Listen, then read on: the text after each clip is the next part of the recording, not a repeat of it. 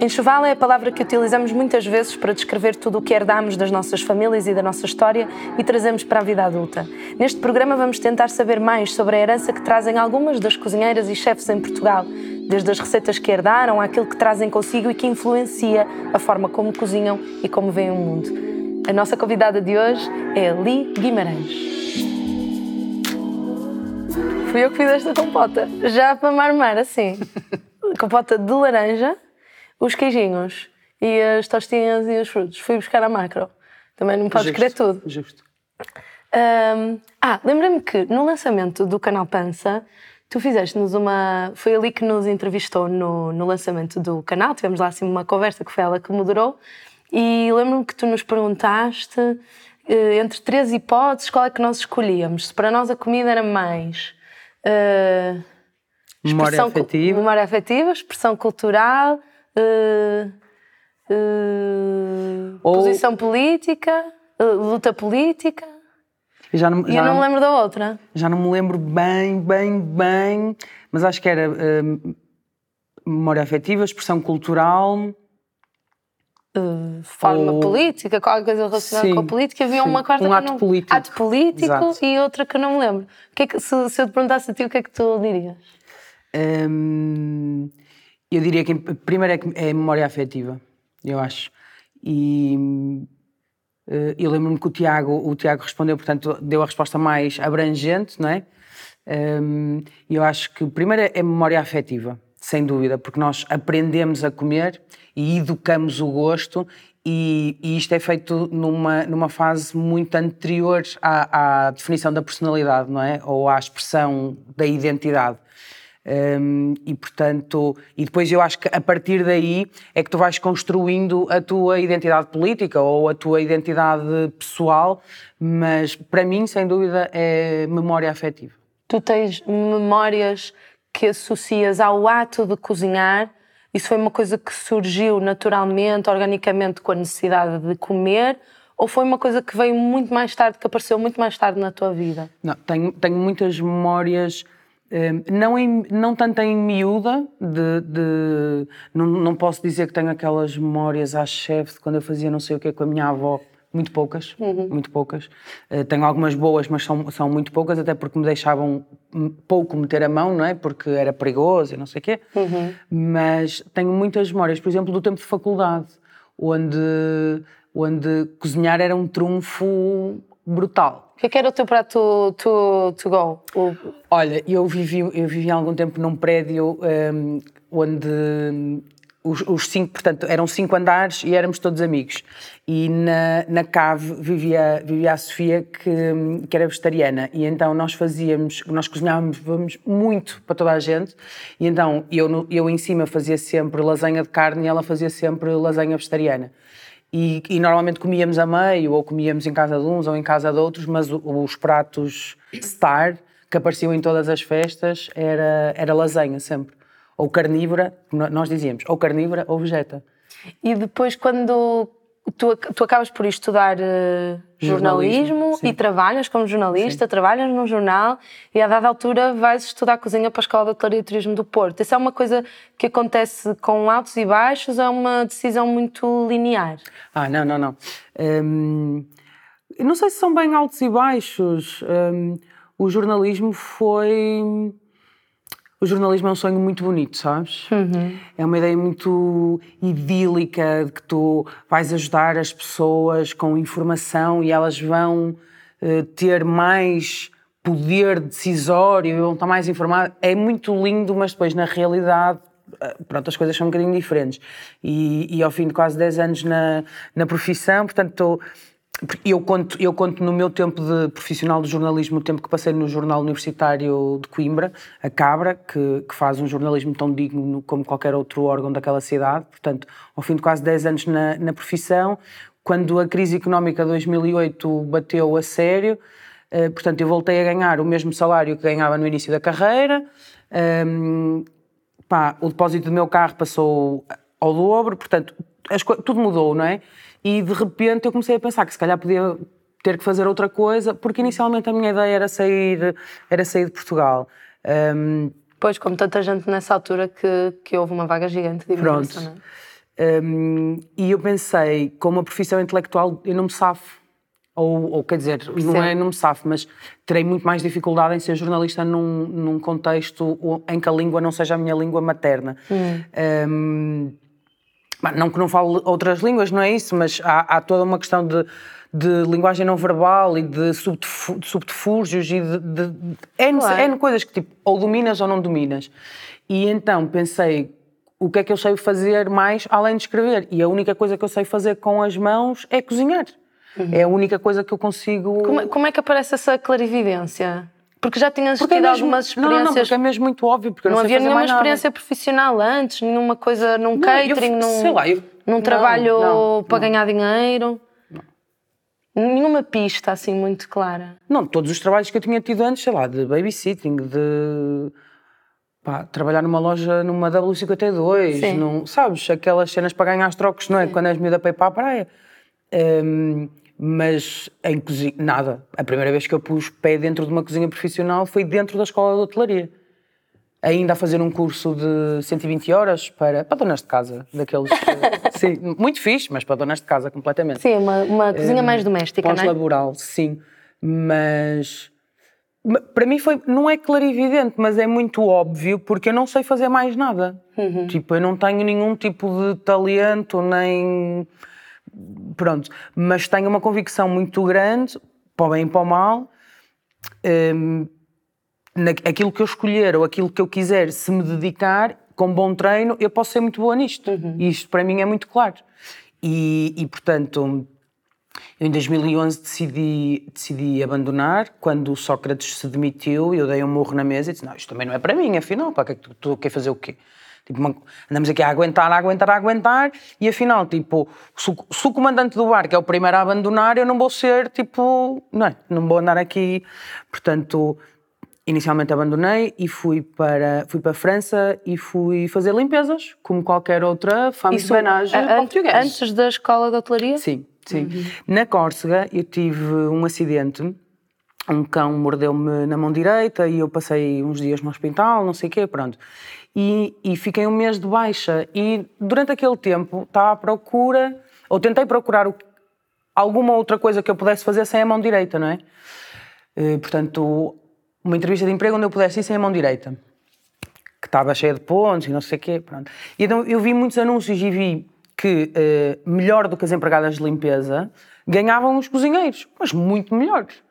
E pá, a mim também nunca ninguém me ensinou a limpar de uma forma profissional e, no entanto, o meu salário base era de 1500 euros para limpar a casa dos outros. Portanto, eu, eu achei, com treino, eu consigo fazer isto e porque das duas uma, não é? Para te candidatares ou tinhas de ter experiência ou tinhas de ter formação. Experiência não tinha, formação era mais rápido. Então para mim foi muito claro, tipo, quando voltei para Portugal, quando me deram alta e eu pude conduzir, hum, voltei para Portugal e fui à escola de hotelaria e inscrevi-me num desses cursos de 120 horas para perceber, um, a minha primeira dúvida era uh, se eu trabalhava bem debaixo de uma hierarquia em que eu era a sardinha, não é? Sim. da cadeia alimentar, se me dava bem a trabalhar de biqueira de aço, eh, se dava, se, como, é, como é que era? Eu nunca tinha estado numa cozinha profissional. Sim. Sim. E fiz esse curso e correu lindamente. E eu pensei, pronto, isto é tranquilo, eu posso fazer disto a minha vida. Porque o meu plano no início, eh, e nessa fase, não é, 2011, 2012, que foram anos complicados, o meu objetivo era eh, arranjar aqui o canudo, não é? A dizer, escola Muito bem, de hotelaria. Pode, pode. Portanto, a experiência não tenho, mas o canudo está aqui e o resto tem que ser eu a provar. E a minha ideia era ter, tendo o canudo de cozinha, de desaparecer outra vez, não é? Por aí. Só que, pronto, quando consegui finalmente entrar na escola de hotelaria, porque eu não entrei à primeira, uhum. fui para lá dizer a verdade na entrevista, não entrei à primeira. Tive que, pronto, então... Tomem nota. É. Agora não sei como é que é o concurso, Sim. mas o concurso há 10 anos atrás era muito diferente. Uh, as coisas eram muito mais rígidas, pronto. E, e, eu respondi muito honestamente às perguntas que me colocaram e isso colocou questões à autoridade. E então, na segunda vez, disse o que eles queriam ouvir, fui de camisa, total, claro. sem nenhum tipo de expressão Nada. de personalidade. Sim, sim. E pronto, e entrei, entrei fácil até, Um, yeah, e o resto é história. Tipo, fiz o curso no ano e meio, né? fui estagiar para, para uma estrela Michelin aqui na Galiza. E depois, muito rapidamente, em questão de muito poucos anos, percebi que a cozinha. Bah, e eu tenho mesmo um problema. Eu tenho vários problemas, mas, mas eu, eu, tenho mesmo um problema em trabalhar em, em ambientes que são. Um, que são altamente masculinizados, que são altamente segmentados, que são uh, orientados por pessoas que são sexistas, que fazem abuso de poder. Uh, e eu, eu não tenho problemas com a autoridade, eu só não lhe tenho é medo.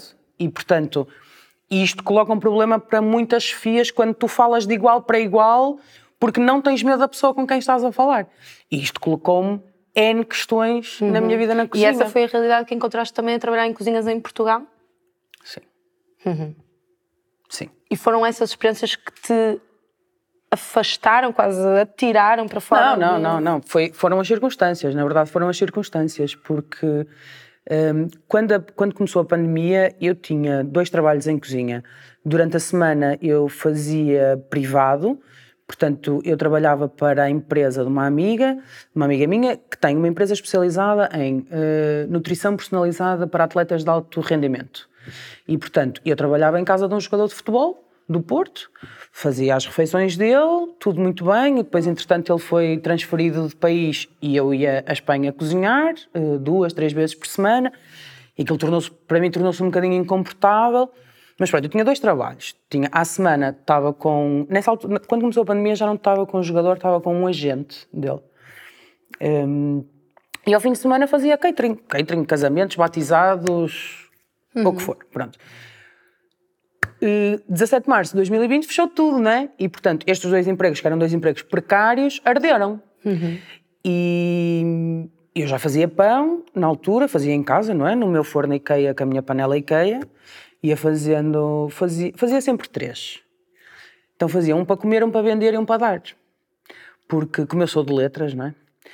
E, é, o pão é todo feito com fórmulas. E é tudo, uma, é tudo baseado numa percentagem, não é? Em que o 100% é o peso da farinha. E então, eu para facilitar a minha vida, fiz sempre o peso da farinha mil, não é? um quilo. Portanto, um quilo é o meu 100%, que era para depois ser muito mais fácil de eu de cabeça conseguir fazer 73% de água, 2% de sal, não sei, tipo, pronto. E então isto dava três pães. Uhum. E, e, durante muito foi até foi até estourar o forno de casa. Pronto, durante muito tempo fiz isto. E quando, pá, quando percebi que uh, no fim daquele mês só ia receber meio mês, estes três pães passaram a ser dois para vender e um para comer, não é? E depois, se calhar, de vez em quando, três para vender e ficas, fazes três vezes dois e ficas com um. Pronto, uhum. comecei assim. E um, eu andei assim N tempo, N tempo, N tempo. Em, ainda em 2019, eu decidi com uma amiga comprar, comprámos um forno a meias, comprámos um Rofco, que é um forno de padaria, mas uh, doméstico, digamos assim, uhum. portanto é monofásico, é, é doméstico. Mas já tem pedra, já tem vapor, não sei o quê, pronto. Comprámos um forno a meias, comprámos uma amassadeira a meias e montámos um espaço em casa, em casa dela. Como? Elas têm bom aspecto. Um, Pronto, montámos tudo em casa dela e mudámos para lá na última semana de fevereiro de 2020. Um, foi fixe. Foi assim, foi, ai, temos uma padaria, tipo, oh. fechou tudo. Então, ah. foi, foi, foi fixe termos a padaria montada, tipo, termos a, no, a nossa mini produção montada. Desculpa, porque, porque, pronto, na verdade foi isso que, que, que foi ali, assim, uma rede de segurança, um bocadinho. Mas o que aconteceu foi que eu comecei a produzir, eh, nós usávamos o espaço como se fosse um co-work. Portanto, três dias uma, três dias outra e encontrávamos ao sétimo dia meio-meio. A minha matéria-prima, o meu produto, a tua matéria-prima, o teu produto, pagávamos as contas a meio. Pronto, tudo perfeito. Um, eu comecei a trabalhar eh, mais, porque, uh, portanto, esta amiga com quem, com quem eu estava e na casa de quem eu estava, ela tem outro trabalho, uhum. uh, que não fechou durante a pandemia, muito pelo contrário. Pois, então começaste também a Desculpa. usar mais o espaço para eu produzir percebi- mais. A, a questão foi que eu comecei a produzir mais e comecei a receber mais encomendas e comecei a ter encomendas de restaurantes e de clientes que eu precisava de, de responder cinco dias por semana ou seis dias por semana. E, e eu só trabalhava três e, portanto, não conseguia. E então tive que passar para outro espaço e, por acaso, apareceu outro espaço do qual já me tinham falado uh, antes, numa perspectiva de queres vir trabalhar connosco? E eu na altura tinha dito que não, porque estava focada na, na minha cena. Um, depois, durante a pandemia, já foi. A, a proposta foi diferente. Foi: olha, temos este espaço, não vamos usar, se quiseres, podes usar. E eu, ok. Portanto, deixei a Raquel e o estaminé do pão, eh, deixei, deixei para trás, não é? Portanto, ela comprou a parte dela, a minha parte das máquinas, etc. E eu investi tudo no ramalhos. Comprei um ramalho gigante, tipo uma estupidez. E foi aí que decidiste De cabeça. que este ia ser o teu negócio agora, o teu propósito agora. Eu já tinha, eu já tinha decidido isto, eu já tinha decidido em, em 2018 que queria, eh, que queria ter uma padaria minha. Um, em 2018, numa viagem a Berlim com uns amigos, não sei o quê, depois de muitos dias de terapia de grupo, todos fechados dentro de um apartamento, a partir pedra, eu percebi que eu não, não posso andar sempre a batalhar com o meu chefe, não posso andar sempre a batalhar com o meu patrão, não posso andar sempre eh, a advogar e a ser, ai, Li, ah, sindicalista, uau, tipo, eu não posso ser sempre esta pessoa, percebes? E então, não é, tens, tens tanta mania que queres as coisas não sei o quê, então faz tu. Pronto, foi este o insight que eu tive. Foi é tipo. Tens tanta da mania, faz tu. Safa-te. Pronto. E, e, portanto, quando, quando voltei, na altura ainda trabalhava no Pão da Terra, em Matosinhos, eh, mas quando voltei, foi, para mim foi, foi muito claro. Foi tipo, ok, eh, preciso fazer dinheiro rápido, comprar umas máquinas e começar a trabalhar no, no projeto do pão. Portanto, isto foi em 2018, já passaram cinco anos, está quase. Está- E, e porquê escolher fazer um, um pão de fermentação natural? Porque a maior parte do pão que nós temos disponível, tipo, no mercado, assim, para cliente final, é horrível. Qual é, É o que é que horrível. tu que percebes tecnicamente também, que consegues identificar muito bem as diferenças, o que é que, o que, é que nós podemos estar à procura para, para percebermos onde é que está um pão bom? Olha, Para quem não, não sabe, não é? Que não, não, não conseguiria... Pronto, mas um, um- um bom fator para tu avaliares é a durabilidade do produto. Ok? Eh, se, tu, se tu compras um pão de manhã e à hora do almoço já não o consegues comer, não é fixe. Se compras à hora do almoço e à noite ainda consegues comer, ok, mas no dia a seguir já não dá, não é fixe. O, o pão, hum, em, em princípio, seja com que tipo de fermento for feito, ou com que tipo de levedura, etc., mas em princípio, o tempo que ele demora a crescer ok, será o mesmo, ou mais ou menos o mesmo que ele demora a morrer, digamos assim. Portanto, se tu tens um pão que eh, é fermentado numa hora, com um uso excessivo de fermento e com melhorantes, com, pá, Conservantes, claro. perlimpimpins que se possam imaginar e esta subida é muito rápida, ok? Ele vai se manter lá em cima, ótimo, incrível, pouquíssimo tempo e vai cair a pique, muito, muito rápido. Portanto, é aquele pão que é incrível, tu compras na padaria quentinho, branquinho, super estaladiço, a cheirar a fermento é ótimo. Quando chegas a casa, se demorares um bocado já não dá. Tipo, já está a pedra. Portanto, isso foi demasiado... Foi fermentado à bruta. Sim. Não há... Foi Engraçado fermentado à pressa. Fugiste do, do, do patrão do machismo e vieste para o patrão do capitalismo, não é? Agora é, quase, é uma luta constante. Sentes que é uma Sabes que luta... são o mesmo. Pois, claro, sim, eles estão bem, são, são os São- irmãos, sim, são sim, mesmo sim, irmãos gêmeos, não é? Ah, quase irmãos gêmeos verdadeiros. Então, como é que tem sido também essa luta? Achas que há uma sensibilidade muito grande nas pessoas, já toda a gente percebeu a diferença e que é um investimento na sua saúde? Ah, Não, nem toda a gente percebeu a diferença. Nem, to- nem toda a gente percebeu a diferença. E, e agora que entramos outra vez num, num, num período de crise económica e agora que é preciso outra vez andar a contar trocos e que é preciso fazer opções, não é? Agora que um litro de leite custa um euro, portanto, hum, às vezes mesmo, mesmo que as pessoas percebam, vão preferir um- uma, uma escolha mais barata. E, e nada contra. Claro, E nada contra. naturalmente compreensível. eu acho que nem toda a, a maior parte das pessoas que ainda não perceberam a diferença é porque ainda não provaram, sabes? Porque uh, o cliente prova a primeira vez por curiosidade. Se tu conseguires que ele coma a segunda vez, a terceira ele vem comprar sozinho. Porque o benefício para o corpo é inegável. Inegável. Sim, eu, eu lembro-me de ver no. Acho que talvez no, no, primeiro vídeo promocional, no vídeo da apresentação do, do que seria Trindade Pão Artesanal, a frase voltou o pão à porta. E eu só pensava assim, numa altura em que se demoniza o glúten completamente, não é? Que está sim, sim. que é o nosso grande demónio, tudo, o glúten passa a ser um problema em grandes circunstâncias. Como é que se faz a, a consciencialização ao contrário, de que talvez o problema não seja o glúten em si? O que é que é o verdadeiro problema? O problema o primeiro problema foi a industrialização feita à pressa e, de, e de, de, uma forma, portanto, cujo único objetivo era o lucro, a rentabilidade e a rapidez. Ok? Este é o primeiro problema. O segundo problema é o marketing espetacular que se fez contra o glúten. Pá, é provavelmente do mesmo autor da Air Fryer, é este nível de, de marketing, ok? Air Fryer não existe, aquilo é um forno. Com, com, vet, com, com, vetor. com sim, vetor. Sim, aquilo é um forno com vetor, só que deste tamanho. Claro. Tipo, um, o, o, a campanha contra o glúten e depois é o problema quem alimenta isto, não é?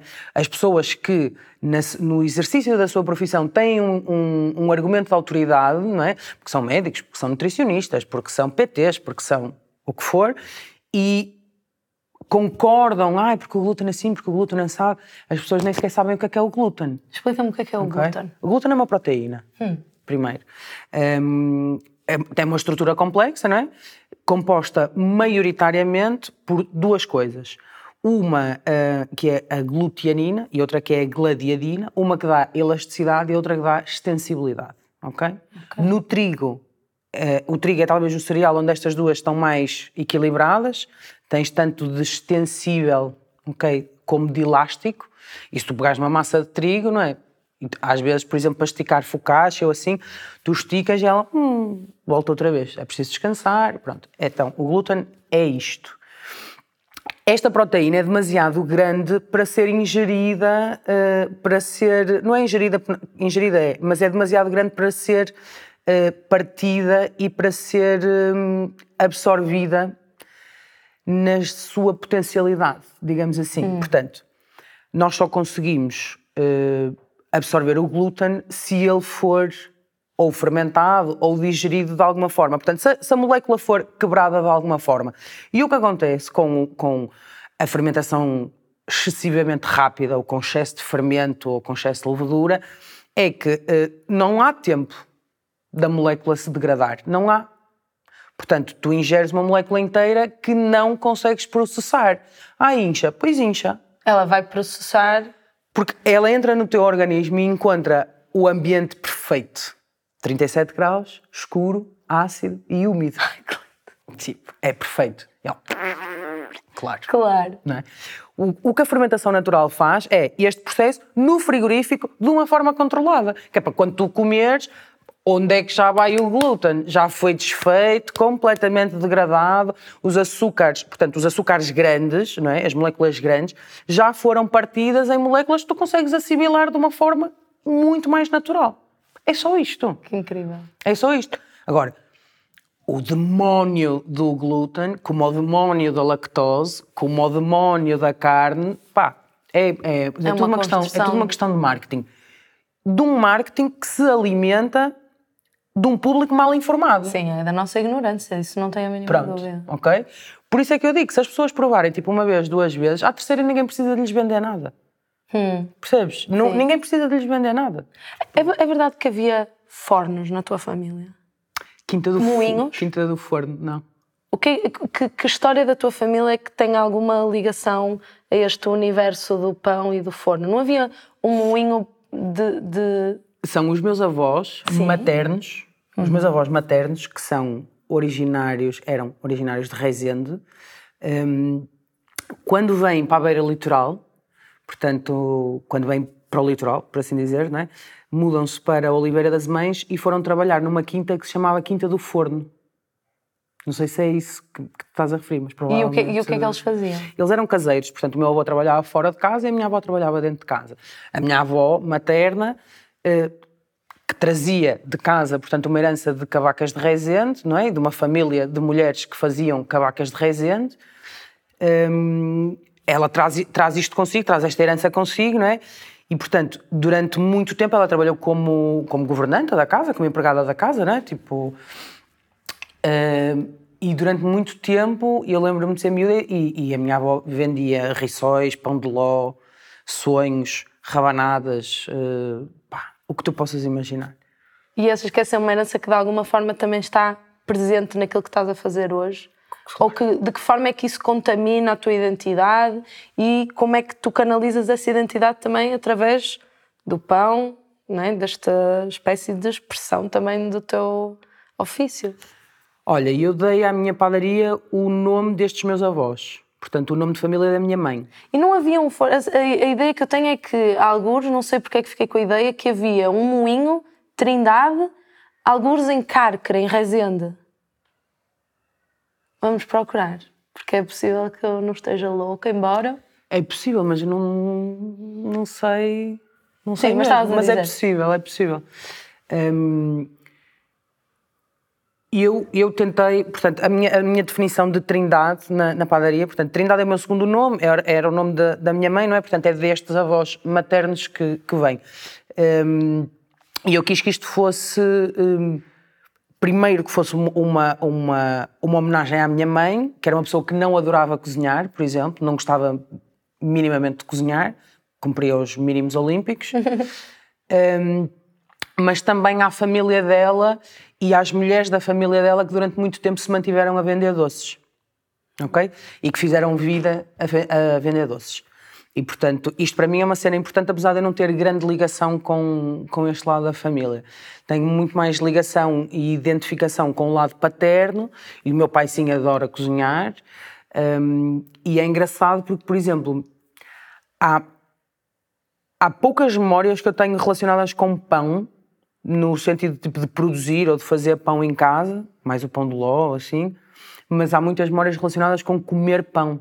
E uma sobremesa que nós comíamos muitas vezes em casa da minha avó paterna, quando não havia mais nada, ou quando alguém estava desconsolado, ou não sei o quê, eram, sabes, aqueles lingotezinhos de chocolate da Nestlé, super fininhos, não sei se sei. São umas tabletes de chocolate Nestlé, pai, 40 gramas, uma cena assim super fininha, dentro de um pão italiano, de um pão branco. Que o pão italiano é o equivalente à regueifa de valongo. É, é, é, o, é o equivalente. Mas é, mas Porque é, na, na, na, nossa zona nós não temos. São os pães pequeninos que vão buscar a ideia. Mas a massa é, a massa é, é sim, a mesma, o corte. O, sim, o corte tenta-se fazer. Porque é massa cilindrada, não sei o quê, pronto. E ainda, o pão é ótimo, não é? Tipo, assim, mesmo cheio de fermento. É bom. É muito bom. É, porque lá está, é uma memória, tipo, é, não há sim. nada a fazer. E ainda uma tablete de chocolate dentro do pão. Isto é uma Mas que derretias ou comias não, não, trinca? assim, ah. à trinca. Lembro-me, por exemplo, de ser miúda e de ver a minha mãe comer uma cena que ela dizia, ah, depois quando fores maior, que era pão, tipo um papo seco, uma carcaça, o que fosse, com ovo estrelado e açúcar. Sabes, assim, um, um bocadinho de açúcar por cima da gema. Sei. Minha mãe comia muito broa frita com ovos yeah, estrelados yeah. e açúcar. Ela diz que assim, quando a, a minha mãe vivia, uh, viveu na infância dela em, em Rezende, em, Rezende, em Carca. Uh, e eu estava-te a perguntar porque a, a, minha família tem memórias de haver um moinho trindado lá em cima, por isso é que eu estava é a perguntar se havia essa relação. E a minha, minha mãe viveu com a minha bisavó lá ela disse quando também não havia dinheiro, não é? Não havia, não havia doces, Sim. não havia assim nada. E a iguaria dela era broa frita com ovos estalados com açúcar. Ela já, pá, quando faziam aquilo, ela saliva mesmo quando pensa nisto. O que é que te faz a ti salivar assim quando, quando olhas para trás? Arroz de cabidela. Arroz de cabidela. Que fazia quem? As duas avós. E Tanto uma como outra. Olha, na, na, na, casa da minha avó materna, portanto, eles, eles continuaram sempre a viver em Oliveira das Mães. E o, os meus pais, quando casaram, portanto, eu ainda vivia em Oliveira, mas mudámos para São João da Madeira muito recente. Portanto, quando nós íamos ao fim de semana a Oliveira, à casa da minha avó, ao domingo, muitas vezes o ritual era uh, preferencialmente chegar e a avó já ter matado a galinha, porque uhum. tipo. Para não impressionar as crias? Sim, porque as crianças. E era um, um cenário assim um bocado. Pronto. Sim. Dantesco. E, sim, e a minha, mãe, a minha mãe tinha uma cicatriz na testa uma vez da fugir de um peru que bateu não sei aonde, então ela achava que a qualquer momento a galinha se podia pôr a correr atrás de nós e ia haver algum acidente grave. Sim. Pronto. Uh, mas o cenário era muitas vezes este: era chegar de manhã, a avó mata a galinha, sangra a galinha, depena a galinha, põe a galinha a estufar, não sei o quê, e vamos comer arroz de cabidela. Isto para mim é uma memória core mesmo. Sim, tipo, claro. Desse processo. Continua também, a ser o meu é? prato favorito até hoje. Onde é que hoje comes assim? Faço eu. Fazes tu? Sim. Hum, pronto, assim, não... onde é que vamos provar arroz de cabidela, malta? Sim. A, a, mãe, a mãe do meu pai, portanto, do lado do meu pai, um, a minha avó fazia, mas normalmente é o, é o meu pai que faz também muito bom, mas com menos vinagre. E então eu e a minha irmã temos em, em, em, casa do em casa do meu pai e tínhamos em casa da minha avó uma garrafa de vinagre cativa para nós, porque tipo aquele lado da família não aprecia, mas nós gostamos muito. Portanto, eu quando olho para trás, arroz de cabidela sem dúvida. Os sonhos, porque não há sonhos iguais aos da minha avó uhum. materna, nem bolinhos de bacalhau iguais aos da minha avó paterna. Uhum. Esquece. Eu bem tento e e de, onde é que era a receita de formigos que tu me ofereceste também ao Tiago no Natal, ano passado? É da minha avó materna, é da minha mãe. Uh, o que é que desses, o que é que nesses formigos faz toda a diferença? Porque havia ali elementos que não, pelo menos nas nossas referências, não eram normais. Eu não sei se formigos é uma coisa que se conhece em todo o país como a mesma coisa. Sabes, aqueles doces de Natal sim, que sim. sopa seca é uma coisa em Valonga, é uma coisa noutros lugares do... Por acaso não sei.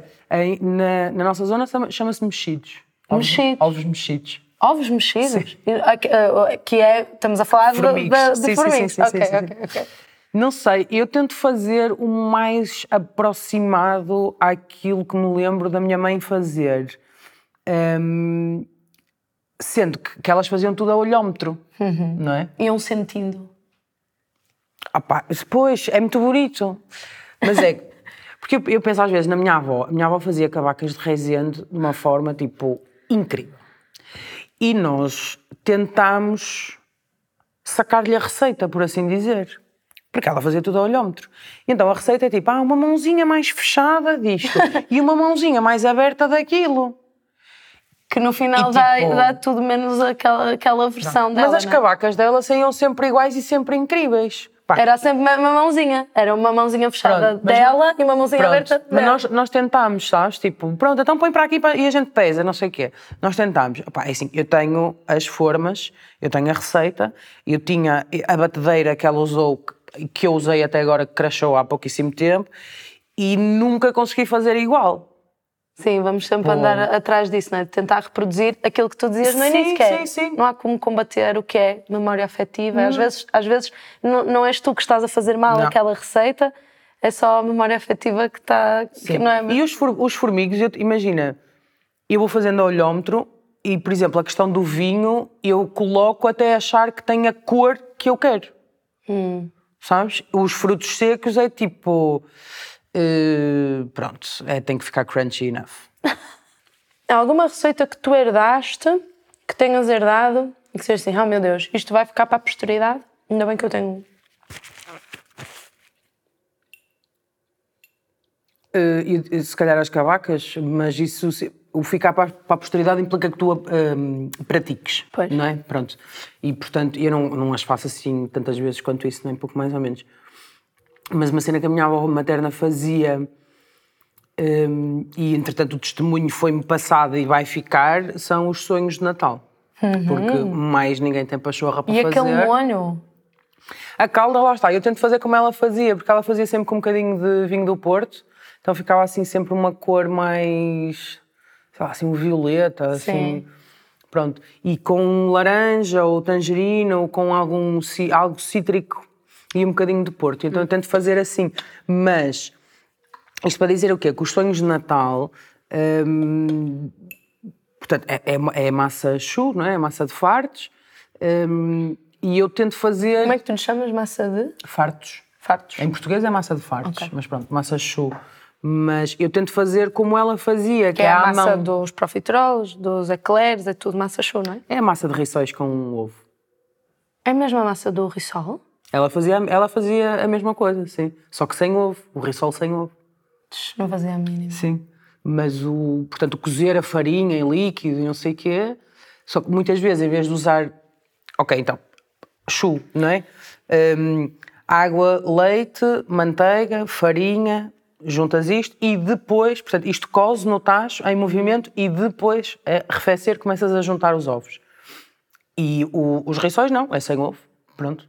E o, o leite, o líquido, ou o leite ou todo o líquido pode ser substituído por caldo, por hum. pronto, uma água de cozer carne, que era assim que a minha avó dizia, não dizia cá caldo. Sonhos épicos. Tu, tu tens, tu, Mas isto, desculpa, dizer o quê? Fazer como ela fazia, que é à mão. À mão. Ah. Tipo, não tenho batedeira, porque aquilo é preciso mexer durante imenso tempo. E o ponto dos ovos, a receita disto que uh, leva entre 14 a 16 ovos. Pronto. Porque depois ovos têm todos tamanhos diferentes. Sim, mas é. Precisas é, quase ter uma intuição. Não é quase, é mesmo. É? é? mesmo. Mas eu, para mim, uh, ao toque é mais fácil. O, a massa, a chu, seja, ou, ou brioche, ou seja o que for. As massas assim muito enriquecidas, quando, chego, quando ganham, quando estão no ponto, ganham assim, tipo, e não sei muito bem explicar mas ganhou assim tipo um brilho, sabes? Como se a manteiga estivesse assim super bem distribuída e está reluzente, como se estivesse quase a querer derreter. E o, o, quando juntas o ovo, a cena é essa: tu vais juntando e vais percebendo se a massa aguenta mais ou não, sabendo que se, se pisares o risco, perdes tudo. Muito fácil, estou mesmo encorajada, estou mesmo encorajada. Não, mas a cena é, se pisares, o, se, se pisares o risco, perdes tudo e não há como recuperar, ou pelo menos eu não sei recuperar. Um, mas se ficares atrás do risco, ficas com um sonho pesado, fechado. Ah. Então, a cena fixe da cozinha é essa, é viver no limite. Como é que tu fizeste as tuas escolhas para os pães que tens à venda na Trindade? Hum. Ou que foste tendo ao longo do tempo, não é? Porque foi variando, algumas coisas foste acrescentando. Normalmente só, só, só tenho acrescentado. Um, tem muito que ver com as minhas experiências, muito, muito, muito. E depois tem que ver com as farinhas uh, às quais eu tenho acesso, não é? Ou não é as farinhas às quais eu tenho acesso, é as farinhas que eu escolho comprar e as farinhas que eu prefiro comprar. Pronto, e depois vou tentando fazer ali algumas conjugações. Portanto, neste momento eu diria que o tipo de, de, pão que, que eu faço e o tipo de pão que nós vendemos na Trindade é muito tartine, não é? É muito Nunca, a, a, Bíblia de todas as padeiras, não é? Não é a Bíblia de todas as padeiras, mas é um ótimo ponto de partida. É mesmo, é mesmo muito bom ponto de partida, porque se tu conseguires perceber o processo e se conseguires perceber como é que funciona a fórmula, hum, depois podes ir ajustando e podes ir criando as tuas fórmulas. E foi, e foi isso que eu fiz e é isso que eu tento fazer. Imagina. Hum, Agora já domino o processo muito melhor do que há dois anos atrás. Mas há dois ou há três anos atrás, quando defini que pães é que queria fazer, muito simples, pensei, ok, vou fazer um pão de mistura porque é o pão que a malta come, não é? Vou fazer um pão de trigo integral para aquele pessoal fit que quer comer uma cena integral. 100% sentei, porque foi o primeiro pão que eu comecei a fazer e a vender e, e eu adoro, portanto 100% sentei, tinha que existir. É aquele que vem assim no... Que é, parece mais uma broazinha. Que é o meu preferido. E eu acho que foi o primeiro que eu provei da, É da possível, padaria. é possível. Bem, e depois fui andando aqui um bocadinho, imagina, um, 100% espelta, trigo barbela, pronto, que são as farinhas que eu tenho disponíveis, porque eu, eu uso maioritariamente um fornecedor só, um, não é por nenhum motivo em especial, é só porque gosto mesmo muito do produto deles e deles e porque me receberam na moagem de braços abertos e foram incríveis e mostram tudo e explicam-te tudo e tipo, se não souberem vão tentar descobrir e portanto são muito, muito abertos e uhum. dá para ter uma relação fixe e tu sabes que eles vão ao produtor comprar, portanto um, é uma casa aberta, portanto eu tento, tento trabalhar com, com isso. Um, e, e, basicamente tento fazer um pão que eu gosto, sabes? Sim. Uh, tento fazer um pão, não querendo ser assim muito perfeccionista, mas quero, tento fazer um pão pá, que, que, não só que gosto de comer, mas que fica orgulhosa do, do, do produto final, sabes? Sim.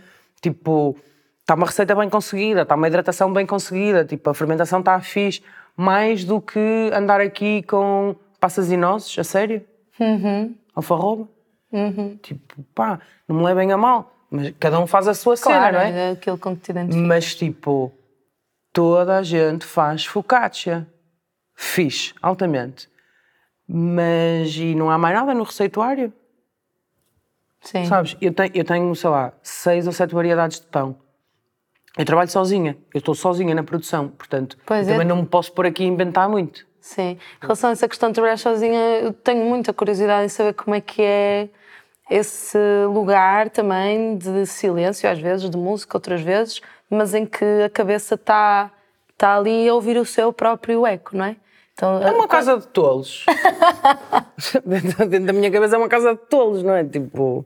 Sim, mas quem vem de uma área, por exemplo, como o jornalismo, em que há entrevistas, há uma redação, há pessoas com quem trocas, co- como é que, como é, que é o processo, se há uma adaptação, se é muito incrível nos momentos e muito terrível noutros, como Isso é que é. atravessas essa, essa experiência também? É muito incrível nos momentos e muito terrível noutros. O que é que é incrível? Completamente. O que é que o pão trouxe mesmo de. O o pão, a padaria, o trabalho mais solitário, os clientes, o que é que trouxe mesmo de muito incrível? As pessoas, Uhum. porque apesar de estar, não é apesar de estar praticamente sempre sozinha, hum, o pão pôs-me em contacto com pessoas incríveis. Tanto, por exemplo, com o pessoal da moagem, como com o pessoal que vende o, o Pois, pão com- e com outros padeiros e outras padeiras e outros negócios, não é? e outros clientes. O pão pôs-me mesmo em contacto com gente Que tu muito... vês como? Não vês como a concorrência. eh, não, Não, não. vês com um sentido de A minha, competição. a minha concorrência é a Panidor que anda para aí a anunciar pão de massa-mãe. Numas carrinhas gigantes, não é? no meio da Esquece. autostrada, panidor, fermentação natural, acho lindo. Não é porque as padarias dizem que são de fermentação natural, ou que são de fermentação longa, ou que são bio, ou que são artesanais, ou não sei quê, que são boas. Ponto número um. Depois, não é porque estão na porta ao lado, ou na porta à frente, ou porque são de fulano X ou do chefe Y, que são melhores ou que são piores. Hum, Agora, claramente existem dois tipos de padaria neste momento, de padaria e pastelaria. Eh, A, a pastelaria, a pastelaria regional portuguesa e a, a pastelaria tipo nacional está praticamente extinta. Porque o processo de industrialização o que nos trouxe foi mix, Mix. para cupcakes, mix para muffins, mix para, para queques, mix para isto, mix para aquilo e os pasteleiros deixaram de saber fazer e a malta não sabe fazer. De pacote é fácil, juntas a água, vai à batedeira, tá, ok. Agora, começa a saber aqui claramente dois tipos de, de produção e dois tipos de padaria. Portanto, uma mais industrializada, que não está propriamente tão atenta à qualidade nutricional do seu produto, e outra mais artesanal, que está muito mais dedicada à qualidade do produto. E depois aqui diverges, não é? Tens a malta super instagramável que quer é ter um pão para a doca do Alex e tens a malta que está preocupada em fazer um pão bom e decente. E quando digo pão, digo pastelaria também. Isso, e é dessas pessoas que também te procuraste sempre aproximar. Rodear completamente. Porque eu estou sozinha. Claro, sim, Percebes? é isso, uma das e eu coisas preciso boas, de ter com quem discutir, e preciso de ter com quem aprender, e preciso de ter com quem falar. E, portanto, imagina, eu quando vou à Azeda, a São João da Madeira, pá, eu e o António podemos ficar ali horas a discutir, sabes, Sim, as subtilezas das coisas. percentagens de hidratação nas massas, ou porque é que dobras assim, ou porque é que dobras assado, ah, mas eu vi não sei quem a fazer assim. Pronto, e eu preciso, eu preciso mesmo, eu sou um animal muito social, e eu preciso mesmo ter com quem, com quem discutir isto. Portanto, eu não acho, não acho mesmo de coração que sejam, que imagina, sei lá, que, que sejam, que sejamos concorrência uns, uns com os outros, porque ainda não estamos nesse nível sequer. Claro. Portanto, ainda há um potencial de clientes enorme para todos. Sim, enorme, sim. enorme, e sabe? também quanto maior for a diversidade da oferta ne- nesta esfera, mais informado o cliente. claro, vai haver mais exigente. massa crítica, não é? Ahm, Em princípio, sim. e o que é que são assim as coisas que, que causam alguns anticorpos e alguns dissabores ah, no facto de, de haver um trabalho que é tão solitário tantas vezes? Opa, Às vezes é lá, a falta de reconhecimento ou é a falta de noção das pessoas, tipo, porque é mesmo difícil de fazer, fazeres tudo sozinha. E, e eu, eu, não escolhi fazer tudo sozinha. Tipo, isto é um, um não é um, só um caminho de circunstâncias, pronto. Claro. Um, entretanto, já não estou sozinha, sozinha, Sim. não é? Tipo, já tive malta a ajudar na, na, na distribuição, na distribuição estafetas, etc. Um, eventualmente, quando isto for para o ar, é ter outra pessoa na produção, sabes? Sim, tipo, sim. Não estou sozinha porque quero e porque sou uma tinhosa, claro. não, é nada disso, não é nada disso. É porque não cabe mais ninguém lá dentro. Sim, e, e, e não, tipo, não cabe. E é mesmo. óbvio que tu gostas de pessoas, senão não terias tantos projetos relacionados, não estarias envolvida em tantas coisas como projetos de voluntariado. Uh, de que forma é que isso ah. Te traz também outras coisas para a tua vida que não estão, se calhar, na padaria ou que estão altamente correlacionadas? Propósito. Hum. Propósito. Eu acho que é isso. Hum, eu dentro, dentro do meu percurso pessoal, o, sempre, sempre fez parte o associativismo. Eu acho que o, bom, nós temos muito, muito pouca formação política, por exemplo, em termos de educação, e eu acho que um, o associativismo, por exemplo, juvenil, não sei o quê, é muito importante quando tu vens de uma terra deste tamanho, é mesmo muito importante, ou fazeres parte de um clube de futebol, ou pronto, teres alguma coisa, não é, para além da, da escola e da catequese, claro. digamos assim. Portanto, eu sempre, sempre, o associativismo é uma cena que me diz mesmo muito. E eu quando, quando, quando terminei a faculdade, fui estagiar, voltei para São João, comecei a trabalhar num jornal e tinha, pá, 23, 20, 23, 22, 23, yeah. e pensei que tinha sido tudo demasiado fácil, então precisava de fazer alguma coisa para, pronto, porque senão aos 25 ia ter uma barriga e uma hipoteca para pagar e pronto, então fui fazer serviço voluntário europeu. Uhum. E aí a cena muda, porque o voluntariado pá, tu achas que estás a fazer pelos outros, mas não é bem assim, não é mesmo bem assim, porque há aqui um, há, há mesmo uma questão de, de propósito e de, e não quero dizer sentido de vida, mas sabes? Sim, também nós, depende nós estamos, com a perspectiva tipo, com que vais, cena, não é? Sim, mas a cena é que tipo, nós somos muito autocentrados, mesmo muito, em tudo, nós somos muito autocentrados. E somos muito pouco empáticos ao perceber que qualquer outro ser humano passa na melhor das hipóteses, passa pelo mesmo que nós. Na melhor das hipóteses, ok? Porque há N hipóteses que ele passe bem pior do que nós. Portanto, eu nessa altura comecei a pensar ou a perceber que tenho mesmo muita sorte de ter nascido neste sítio em específico do mundo e tenho mesmo muita sorte de ter nascido com esta cor de pele e tenho mesmo muita sorte em ter nascido numa família, etc. Portanto, tenho muitas sortes juntas, sabes? E estas uh, sortes, isto é um privilégio gigante. E o teu privilégio só serve de alguma coisa, só, aliás, só serve para uma coisa, que é para, para ser colocado ao serviço dos outros. Tu só podes fazer alguma coisa com o teu privilégio se for fazer alguma coisa dele em prol de quem não o tem.